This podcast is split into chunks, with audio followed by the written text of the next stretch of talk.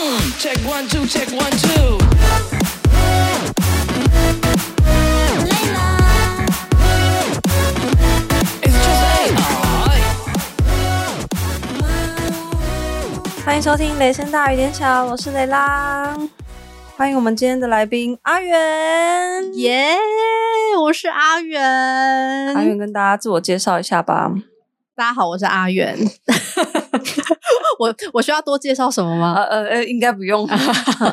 想问一下，哦，我们这个今天的访纲呢，是由幕后帮我们写的。是，他们邀请来的原因是什么？是因为一一样都是要转型吗？哎，所以我在大家眼里是正在转型的 YouTuber 吗？应该转成功了吧？已经转完了吧？还是你有自己觉得有转型过吗？啊，我我从来都不觉得我有转型哎、我觉得我一直都是做我自己想做的东西，只是因为我一开始人在韩国，所以大家会觉得就是把我锁定在韩系。但因为我可能自己也很常一直讲，所以大家可能就觉得哦，我就是专拍韩系。但是其实我是很喜欢摸索不同东西的人。我能理解他们在说什么了，因为艾丽莎莎一开始也是跟你一样定位都是走韩国韩国，对但是是后来慢慢转变成拍台湾啊，或者拍其他国家的东西。对，所以大家就会觉得这就是一种频道的转型。最近我的频道也正在面临这样子的过程。哎，但是你的频道，你知道我我是会看的、欸。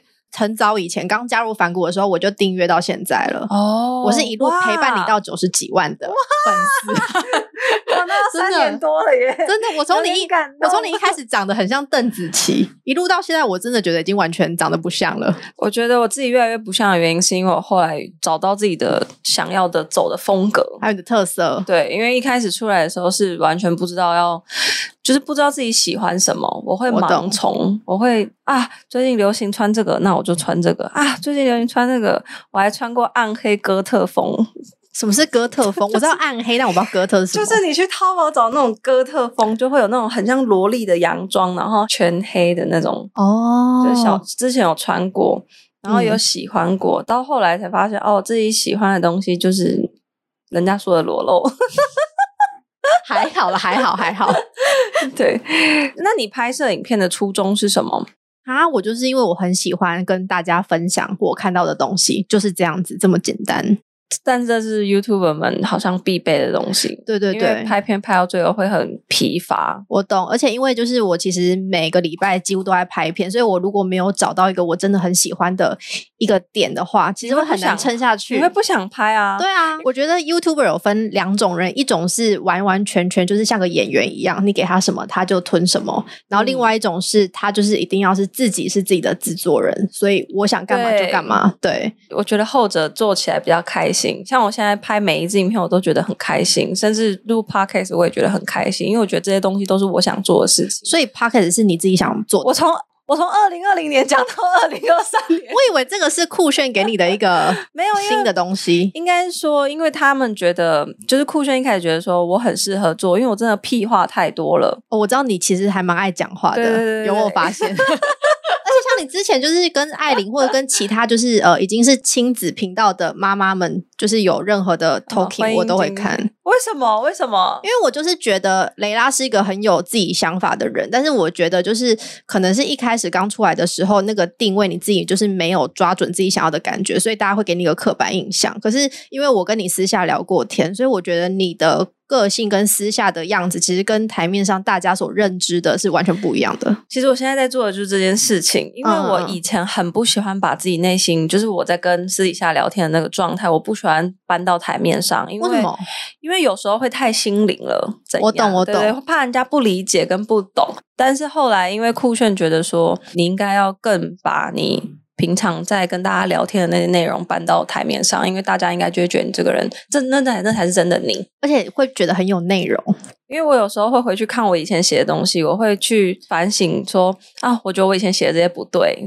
我是一个很很容易变的人。假设我觉得这个世界应该要长怎样，但是可能过了半年甚至三个月，就是很快，或者是明天，我就会突然说哦，没有，我觉得世界要不一，就要要长这个样子。这是你现在的 就是我现我的个性是这样。哦我是一个很容易变的人，而且我也很容易就是不小心被别人说，我很容易被说服。哎，真的吗？对，我以为你是一个就是呃坚定自己立场的人，别人说什么你都不会被动摇。他要说服我的方式很简单，就他只要把这个点讲得非常的头头是道，然后我自己听了也觉得哇，好像有道理耶，然后我就会被说服了。哦，那你会对这样的人崇拜吗？呃，会吧，因为我老公就是这样子的存在，哦就他很常把我给说服了。就是我原本觉得这事件应该是长这个样子，但他就会咚咚咚咚咚讲一讲讲，我说嗯，好像有点道理耶，哦，好像就是你那样子。哦，对，但是也很常会有些事情，当然还是会比较执着一点，嗯，像感情观啊等等、人生观之类的这种东西。所以我不喜欢分享，是因为就是很怕被人家拿出来说啊，可是你以前怎样怎样，因为网友很喜欢做这件事。我知道他们喜欢去调你的历史，然后说你以前曾经说过这句话哦，所以你你现在讲的这个跟你以前讲的不一样，你看你打脸你自己这样。啊，可是我觉得人就是本来就都会变啊，怎么可能就是永远都是哦，我就是这样，我我就是 A 而已，我永远都不会选 B，怎么可能？对啊，但是我变的频率有点高，所以我还在，所以我真的还在摸索跟抓那个平衡。但有，我最近是有尝试着做这些事情。好，你是从什么原因决定开始拍摄？韩国以外的题材，对，其实我是因为就是后来疫情没有办法去韩国，所以我就是那两三年就是只能待在台湾。那我总不可能就是就停更开始不更新我影片了，所以我必须一定要找一个新的出路，我才能够继续好好经营我的 YouTube。那你那时候怎么找的？就是你的思考方向是如何？其实因为我的初衷就是因为我喜欢分享，所以无论今天人在哪里，我都可以分享我想分享的东西。那我在台湾还是一样可以拍我想拍的主题。其实是因为这样，那你不会觉得受众，因为原本的受众是想看你分分享韩国的东西，然后你突然转变为分享台湾的东西，他们不会一时适应不过来吗？所以我一开始在拍台湾的时候，我就想说先锁定在台湾的韩系，bra bra bra，就是我还是有那你很会抓绑一点点，然后慢慢慢慢放，哦然后放到最后，然后再开始拍我真的想要拍的东西，或者是可能我跟一群人大家一起拍片什么之类的。就我是我是慢慢试，然后就觉得好像可以哦。那这段时间维持多久？哇，就是疫情这三年，这三年的时间，我几乎都是一直在做，对对对对对。嗯然后其实我一开始就是刚开始疫情没有办法拍的时候，我觉得在抓那个 TA 其实蛮难抓，我大概花了半年的时间试试看试试看这样子。然后半年之后，你觉得有抓到了？我觉得因为那时候可能也刚好大家都不能出国，所以其实大家哦能看的东西都是在真的很。有限。对对对对你只能一直找台湾什么哇失常的那种温泉景点，那时候最常找那种外面的温泉，然后很多人都会去露营，对，去露营、爬山啊，什么对对对 outdoor 的行程，然后什么，你看这边有一个失常的什么山哦，这样子，然后这边有一个景点哦，什么什么，好多哦，那时候哎、。可是其实我现在回想，我会觉得就是这两年多的这个训练其实蛮好的、欸，因为你看，就是会把我们逼到一个绝境，然后我们到时就就觉得逼不得，一定要想个新的东西，然后就真的激发了我们人类的潜能、欸，就是拍出很多原本你想不到要拍的东西。但你之前确实也拍了很多比较性感的题材，那为什么嗯后来就好像比较少拍？最有印象的是那个不穿内衣因为我觉得不穿内衣的这个题材，我不可能一直哦，一直拍下去，一直拍下去。对对我就是其实当初会拍那个，单纯只是因为我觉得这个议题很可以被讨论。嗯对，它是一个很不错的议题，但是这个议题我已经达到了我想要宣传的目的，我就觉得那就那就够了。那那就够了，我也不需要就是一直去延伸它，因为我觉得要延伸太多太多了，到时候就是又会有很多什么女权自助餐啊，什么有的没的，啊对对对对对我觉得我点到我想讲的就好了。嗯，对，然后除了这之外，还有什么性感的题材吗？比基尼，我觉得那个也还好吧。我觉得现在现代的女生大家都会穿比基尼，也都会穿一些平口啊比较性感的衣服。我自己觉得大家会觉得我们偏裸露，有一很大一部分原因是我们身材偏好。如果今天是一个平胸的女生，很瘦，然后很时尚的那样子，她天天穿比基尼，天天拍大尺度的照片，嗯请问你们会觉得她裸露吗？不会，而且我你们不对，你们不会。我有发现，就是其实反而是可能呃时尚身材的女生反而更喜欢穿背心。对啊，她们其实蛮常穿背心的。我就是身边很多同事，大家就是身材其实都很不错，但是她不是到那种就是胸部超大，但她就是每天都穿背心，但是她从来不会被说她很裸露啊，对她很怎么样。然后他说：“哇，你穿衣服好好看哦。”对哇，你这样穿搭配的真好哎、就是满满的称赞。然后，但是就比如说我身上这件衣服在我身上，大家说，咦，你怎么穿的这么，这样会不会太露？其实对，就连我自己的妈妈跟我老公的妈妈都会这么说，我懂。就会说。肚子这么大，胸部这么大，穿这样出去刚喝，然后啊，有怎样吗？还好吧，很热哎、孕妇的体温是两倍欸、我懂，我懂。对我我到后来我也释怀，我就觉得说，就是这些人想讲，他就是想讲嘛，你也不可能因为今天教育完他之后他就不讲，对不对？他只是觉得啊，我可能没办法跟你讲，但我要继续跟下一个人讲。那这样就很委屈啊，因为我们就是身材好，那怎么办？可是我们也有想穿的衣服的时候，我三十岁之前，我真的超在意别人讲这种事情。我三十岁之后，我就觉得我不管了，我就是要做我自己，而且我会觉得我自己已经三十岁，我干嘛还要在乎那些就是可能我我心智还没有很成熟的人对我说的话？我就觉得啊，你跟我讲这个要干嘛？我我觉得我没有那么的在意，但是我讲这句话，大家都会说，可是你不在意，但你都会你干嘛讲？对，你干嘛讲？但是我讲，是因为我有一个很大的缺点，是因为我只要听到这些话，我都会很想要纠正别人。我知道会想要教育粉丝的概念。对，我会想要，就是你要喜欢我，你就要接受我说的东西，你不要跑来跟我讲说，雷拉你应该怎么样，没有人应该要怎么样。你也是，如果今天你是一个，就连我女儿现在八岁，她都不喜欢妈妈跟我讲，女儿你应该怎么样，她都也会回我说，为什么我一定要这样？对对啊，小孩子都会发出这样子的疑问了，为什么大人没办法发出这样子的疑问？你都会自己反问自己了，你干嘛要用这样子的行为去约束别人？我懂。所以就觉得，唉，那你觉得你自己在 YT 圈最占什么优势？因为我觉得每个人都有每个人的取向，我算是那种就是稳稳走的人，我没有突然爆红的时候，我就是一路上就是做我自己喜欢做的事情。然后你看，我从二零一八、一九、二零二一、二二、二三到现在，就是都还是存在在这个 YT 的这个水面上，但是我没有就是突然就是这样子往上冲的时候。也没有往下降，就是一直平平稳稳的这样子。对，但是其实我以前会很羡慕那种就是爆红的人啊，但我后来发现，其实没有比较好。其实，在 YT 圈，我觉得你能够稳稳的走长久，才是真的比较重要的一件事。因为有些人可能突然爆红，他就突然不见了、欸，哎，哦，对啊，对啊。但我觉得你们都很厉害的是，你们爆红之后，然后就开始很稳的这样做到现在。其实也中间做了很多的转变跟尝试，到现在还是，我懂，但是大家都这样啊，嗯，对吧？对，那你有没有曾经因为被网友影响而去改变你的影片风格，或是去立一个人设？我我觉得我在那个两三年前，就是那时候不戴口罩的那个事情发生的时候，嗯其实我那时候就是真的超级在意，我就觉得说我的人设是不是太做自己，我是不是就是完全不会想要掩饰任何的事情，然后这样很容易会让我可能陷入在一个很危险的一个状态之下。所以我那时候其实口罩事件爆发之后，我这个人整个在拍片的。过程中变得很畏畏缩缩，就是我变得很小心，这个不敢讲，那个不敢讲，我完全能感同。其实我觉得所有被延上过的 YouTuber 应该都会有一阵子是这样子的状态。你觉得讲这个好像不对，你觉得讲那个好像会被骂，然后怕被断章取义。但是我后来发现，其实你过了那段时间之后，你其实还是要做回原本你想要做的自己。但是那个当然是好的自己，只是说我觉得不要畏畏缩缩的，因为畏畏缩其实很容易会被察觉到。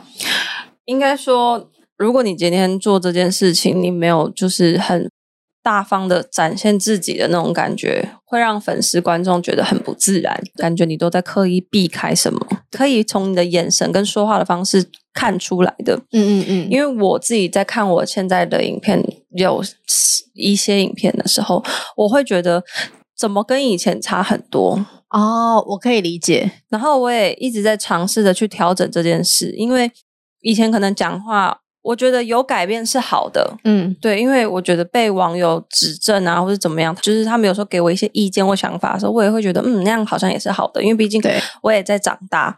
就三年前我二十四岁，现在我也二十七了，所以好像也必须得长大的那种感觉。但是就是会觉得，可是少了点什么。我觉得我以前讲话是是很直接的，我懂，对对对，然后可是有时候那个直接是好的，会让你觉得嗯，好好笑，很好笑很很白痴这样。对，但现在反而讲话让人家觉得多了一种距离感。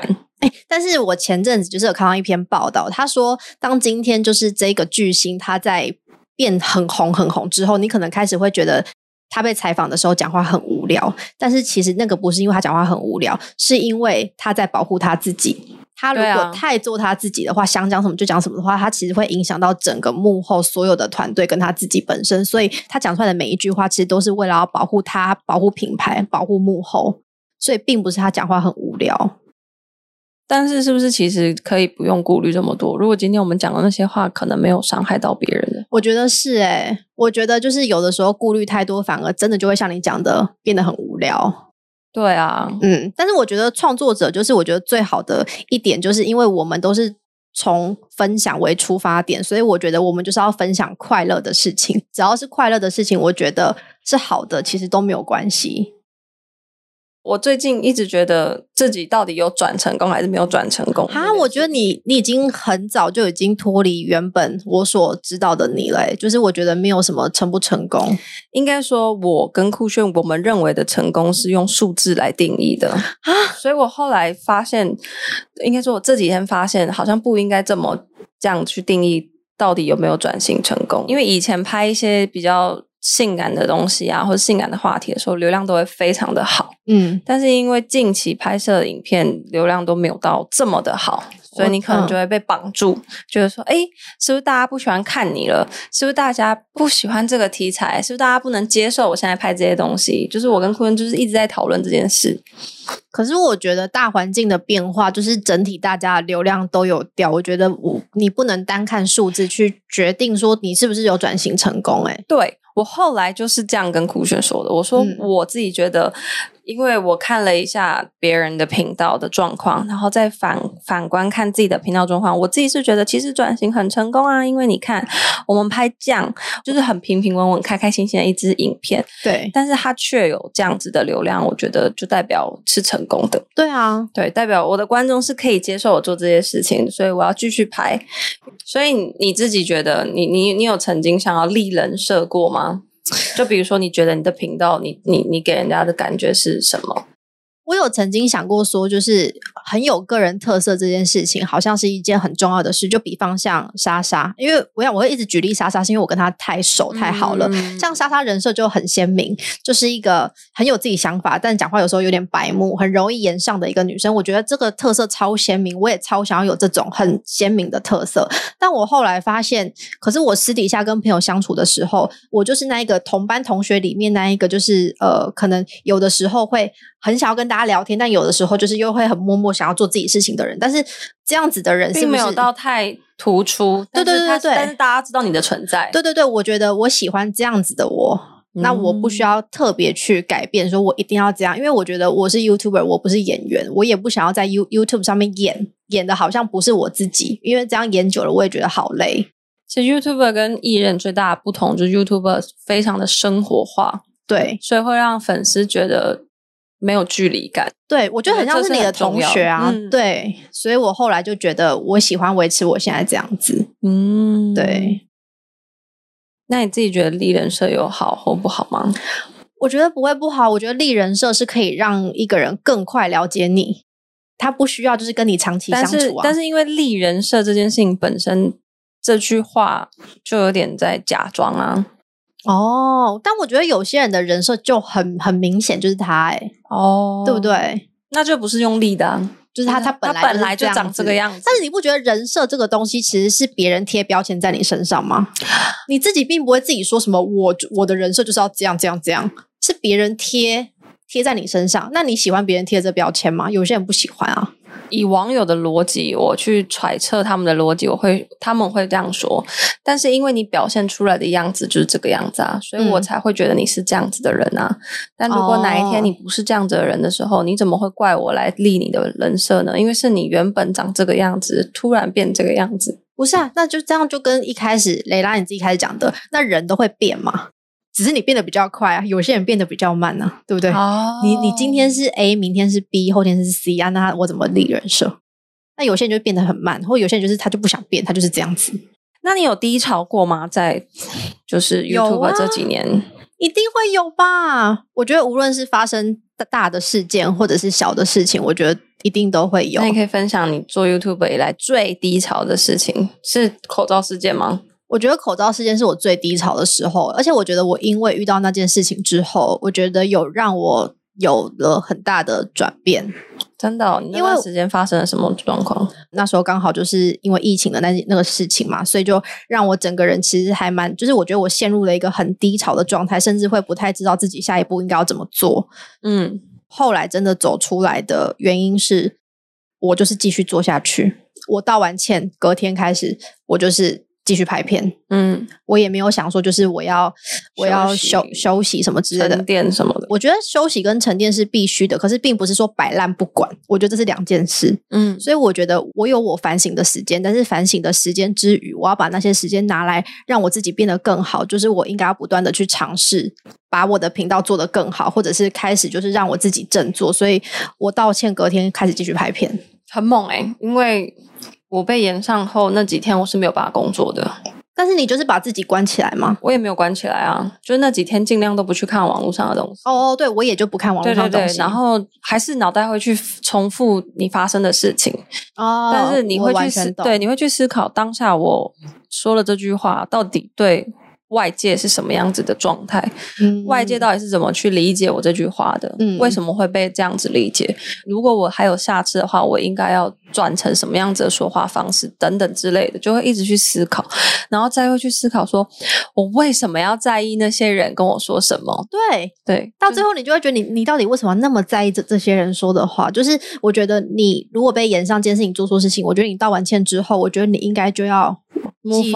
对啊，你就要往前走啊！你一直停留在这里有什么意义？这些人，因为人就是会在意别人跟你说的话。我懂我懂，所以就选择不要看嘛。那段时间你不要看，你才有对办法往前走。那你有跟那你在拍摄，就是你在做 YouTube 这么久之间，你有没有跟厂商发生过冲突？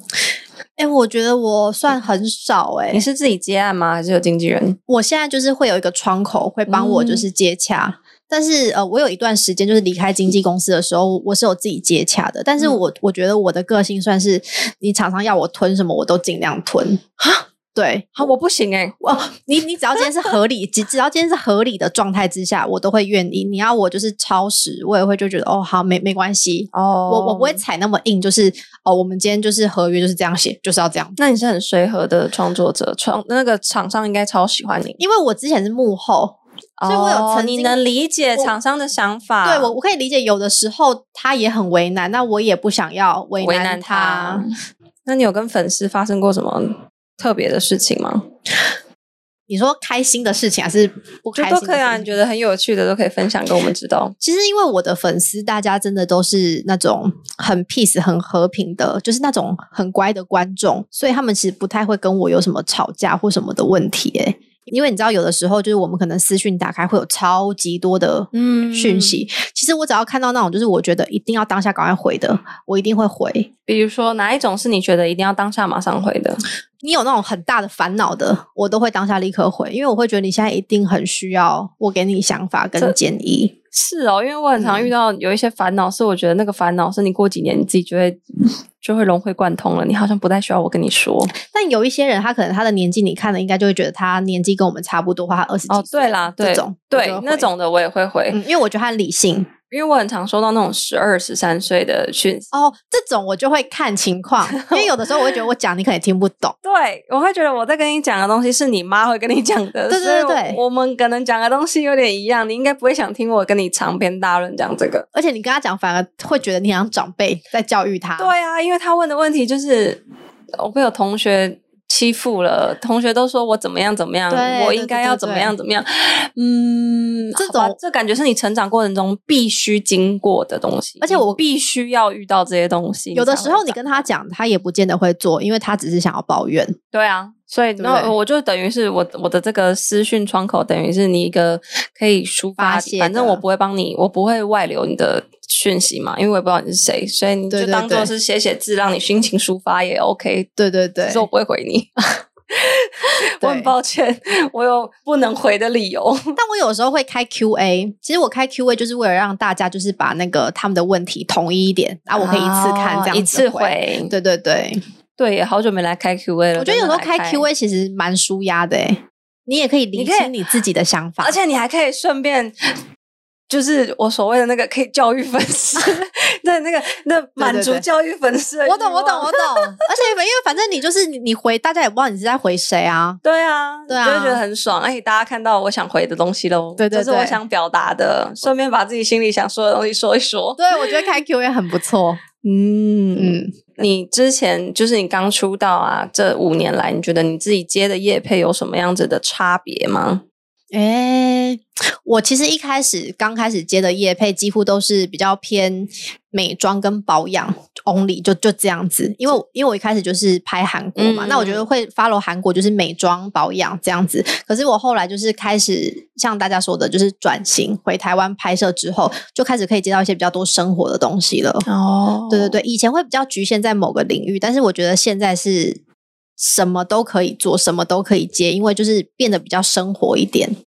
对，我自己觉得我以前只能接玛卡跟交友软体，你现在接很多那种妈妈啊，然后什么喝的啊，什么养生饮，我超开心的。我我这一年来，我就一直一直在疯狂的感谢那个爸爸们，因为我觉得他们终于看见我了。我懂我懂，以前都会很难过，我觉得说啊，为什么我都接不到？我都一直接到玛卡跟那个。哇，这样表示你看客户是有看到你的转型的，所以你才接到这么多，现在好像也不太会有交友软体来找我了。因为你都已经结婚了，对，要生小孩，对，好像没有说服力了。玩交友软体的话，嗯非常的没有说服力。我觉得之后应该也不会有交友软体了，你要跟他说拜。交友软体可能就是要 focus 在人妻的部分 哦。OK，好。目前你有自己最想拍的类型的影片吗？或是现在什么吗类型的影片你觉得最能做自己？哇，其实我后来反而觉得我到处出去玩是最做我自己的样子，哎，嗯，而且最生活、啊，因为那那个 vlog 就是那个就是最我自舒服的影片。对啊，而且我想要吃什么，我想要去玩什么，我有任何的呃感受跟形容，那那就可以马上讲出来。那个都是我自己，我不我不需要掩饰，我也不用特别嗯塞一个什么东西。虽然就是我我出去玩，就是呃我都会写脚本，但是我觉得所有的情绪都是真真实的实的我。对，我也很喜欢拍 vlog，真的，而且我觉得很舒压。拍 vlog 是可以让大家可以感受到你当下的那个状态，对对对，跟你可以直接很自然而然、最真实的直线去传递给观众，说你看现在这个样子超开心、超快乐的哦。嗯嗯所以，如果你今天有要来这个地方玩的话，你也可以玩的像我一样那么开心、快乐的那种感觉。对，就算今天我不是为了工作我去这个地方，我还是会想要拍 reels，我还是会想要拍照。那我为什么不拍个影片？因为对我来说又没有差。不一样，因为拍 real 是很快。当这些东西就是变成是要拍的时候，你就会嗯觉得、好烦哦，压力好大。真的，因为我我之前会想拍，但是我所谓的想拍是我自己想拍，嗯，我就会拍。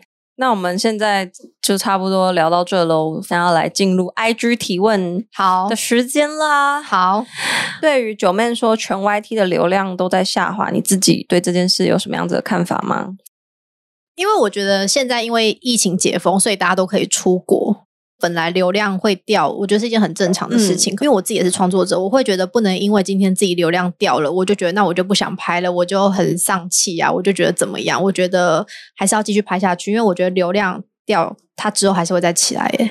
对于这件事虽然很在意，但我后来说服自己继续拍片的理由是，因为我就是喜欢做 YouTuber 呀。对啊，你就是喜欢你为什么要一直被数字给绑架？我当然可以理解大家会很在意数字，可是我觉得你的出发点如果是因为你真的想分享，你很开心，你很喜欢的话，那我觉得你就不能完完全全被数字给绑住。我不觉得 YouTube 会放掉他自己这个市场、欸，对对对，YouTube 是现在全世界最大的长影片平台、欸，对，哪一个比可以比得过他？他怎么可能会放掉这个大饼？嗯他怎么可能？能会因为短影片的出现而放弃他自己最能做的这件事情？对啊，而且我觉得长影片有长影片的观众，跟短影片观众是不一样的。对，因为有些、有一些观众就是喜欢影片放在那边，然后听你的声音，然后看你做的这些影片。OK，那阿元有预想过自己怀孕吗？哎、我有想过说，就是如果我以后真的怀怀孕的话，不知道会怎样。因为我身边就是，比方像你啊，其实会开始有一点点微向往，觉得哇，好像很不错哎、而且加上，因为也差不多长大了，感觉是可以迈入婚姻的感觉。而且有时候甚至会很羡慕你们在二十几岁的时候就怀孕有小孩，因为身材比较容易回得来。就是这部分的话，我会有点羡慕你们。哦，对，但是我觉得可这个，以赶快找一个，我觉得这个要跨出第一步，也不是一件很容易的事、欸。可以先从交往对象是结婚对象开始，嗯，就是还是我先去冻卵？哦，我觉得也可以。我非常支持女生三十岁之后先冻卵再说，不管你有没有要结婚，不管有没有要生小孩，都去冻卵。对不对？因为你现在说你不想生，你之后不知道哎、你不知道你未来会发生什么事。对啊，我觉得我太容易变来变去，所以我其实有在考虑要不要冻卵。你的父母，你的父母会催婚吗？哎，还好，因为我妹已经结婚了。可是你是姐姐啊，对，因为我妹已经先结婚了，所以他们就比较不会问我说什么时候要结婚。哦对对对，因为就只有因为我们家就我跟我妹两个人而已。我妹还没结之前他们会问，但是后来我妹结了就再也不问了。是不是好像嗯女生都不大会被问催婚这件事？因为女生反而会被问吧，是男生比较不会被问吧，哦，因为女生有年纪上的对吧？嗯传统家庭会觉得女生怎么三十岁还没结，可是我爸妈好像还好，现在的这个时代，女生会越来越不想结婚。女生也很也自己其实也很有能力，然后可以养活自己，其实不见得一定需要别人照顾。开始那个女性意识有点越来越对，强烈了，所以有越来越多的女生知道自己应该要做什么。其实蛮多女生能力其实都不输给男生呢、所以我觉得，如果你今天真的没有找到一个你很想要结婚的对象，或者是结婚的冲动的话，其实自己一个人我觉得也没有不好。嗯嗯嗯，我觉得结婚就是要冲动啦。虽然对很很多人都说结婚不可以靠冲动，结婚如果冲动之后后悔怎么办？没有，结婚就是要有冲动才会想结婚。好，再来，你曾经有被朋友出卖过吗？如果被出卖的话，你会怎么调整心情？被出卖，我通常被出卖好像都是被无心出卖，好，就是他可能就是不小，心把你的东西讲出来，对对对对对，但是这种他不是故意的。对，然后这种时候你要怪他也不是，你只能怪你自己干嘛跟他讲，对不对？我好像也有，我有一一段时间有不小心这么做过。你说出卖别人哦，对哦，但是你是无心的，对，因为我太爱分享事情了，我觉得对，太爱分享就会有这种吃亏的时候，就会不小心，也不是啊，就是那你干嘛分享别人的事情？分享你自己就好啊。我后来是这样子反省我自己哦啊，哦，后来人家要跟我讲秘密还是怎么样，我都会尽量就会左耳进右耳出，他把我当抒发的出口，但我不会把它放在心上。我懂我懂，嗯，对因为，不然很容易就会把它讲出来，什么啊，我朋友上次怎么样怎么样。我懂我懂，但是我觉得这要看是有心还是无心的。我觉得无心的，你我就是怪我自己干嘛跟他讲，但是如果是有心的，我还是会怪我自己干嘛跟他讲。我就会觉得好，我我我认清一个人，就是、跟他讲，就是他会讲出去，这样爱情长跑后怎么提分手？哇。这这这一题很难呢、但是我觉得，你是不是曾经有一个交往很久的男朋友？其实我的每一任男朋友都交往超久的，除非今天就是已经确定你就是个渣男，所以我就是我我唯一交往最短的，好像就是一年。嗯，对，然后我都是那种四年、五年、六年这种的，我每一段几乎都是爱情长跑，然后真的是最后要提分开的时候，我觉得都超级痛苦，因为太多的回忆，然后就是两个人有太多的牵挂跟连结了，所以真的要提出分手的时候，我自己也是超级无敌难过，但我一定会当面讲，我不会讲电话、嗯传讯息，因为我觉得就算最后要分开，还是要好好的坐下来沟通。好，感谢阿元今天来到我们的 podcast，谢谢。雷拉，那大家记得要再去看精华哦，记得要上阿拉蕾 It's me，然后也不要忘记订阅阿元的频道。耶！那我们今天就感谢阿元来，喜欢我的话要记得留下五星好评，并且评论我哦。那还想听我讲什么主题的话，也可以在 Instagram 上面跟我说哟。那我们雷声大雨点小，下次见喽，拜拜，拜拜。